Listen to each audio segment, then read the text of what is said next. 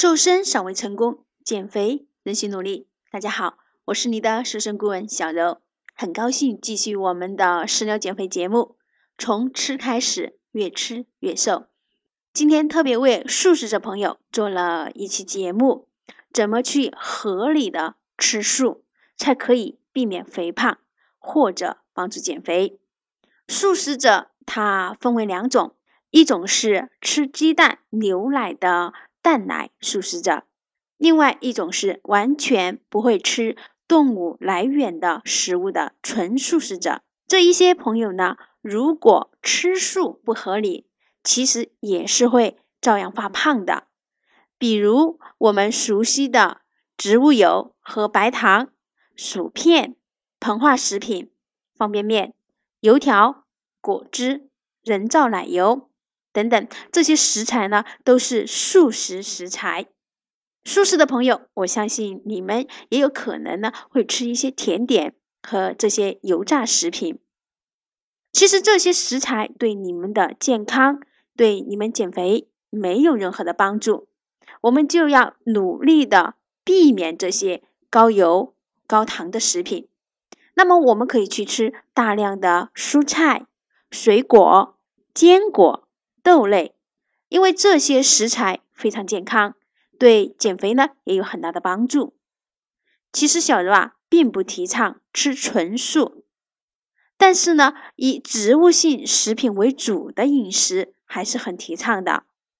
当然，是否素食这是个人选择。如果选择了，就要尽量做到营养平衡。素食的朋友要达到营养平衡，建议大家呢在饮食上面呢还是要尽可能的多花一些心思。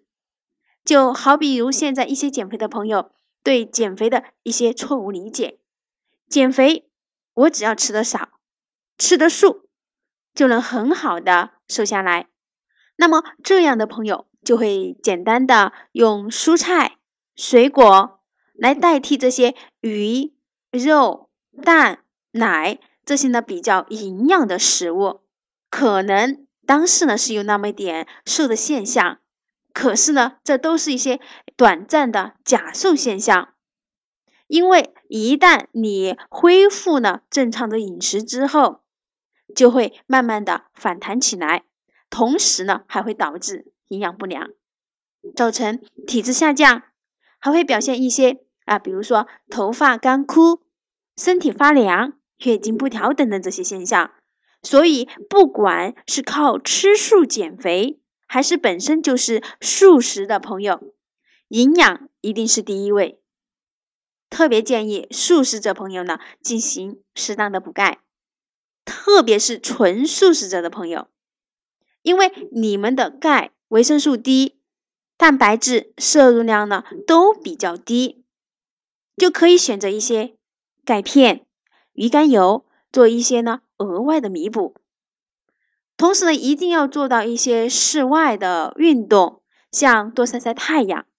小柔一直提倡在减肥的过程当中呢，呃，做到能站着就不坐着，能坐着就不躺着。大家一定要养成这样的一个习惯。同时还建议补充一些复合维生素，特别是维生素 B 十二。